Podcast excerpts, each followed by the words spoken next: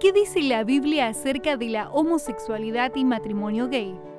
Vamos a resaltar los puntos más importantes. Dios fundó el matrimonio como parte del plan celestial en el Edén. Génesis 2.24, Mateo 19, 4 al 6. El matrimonio que Dios constituyó es una unión basada en un pacto de dos géneros, hombre y mujer, física, emocional y mentalmente, de la cual la Biblia habla como una sola carne.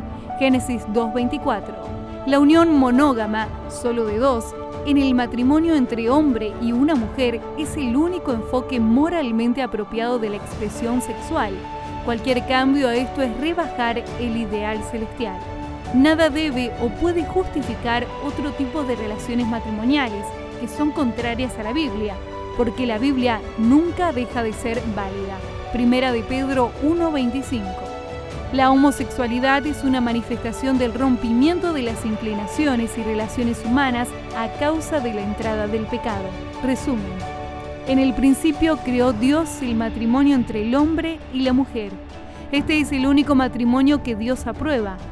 Cualquier cambio a esto es rebajar la norma celestial y dañar el plan de Dios. La Biblia es clara en cuanto a que la homosexualidad no es algo salido de Dios, pero sin embargo dice también la Biblia que Dios ama a todas las personas, sin importar su orientación sexual. Dios odia el pecado, pero ama al pecador. Eso no quiere decir que Dios aprueba tu estilo de vida, pero sí quiere decir que te ama igual y promete darte el estilo de vida que Él tenía planeado para vos.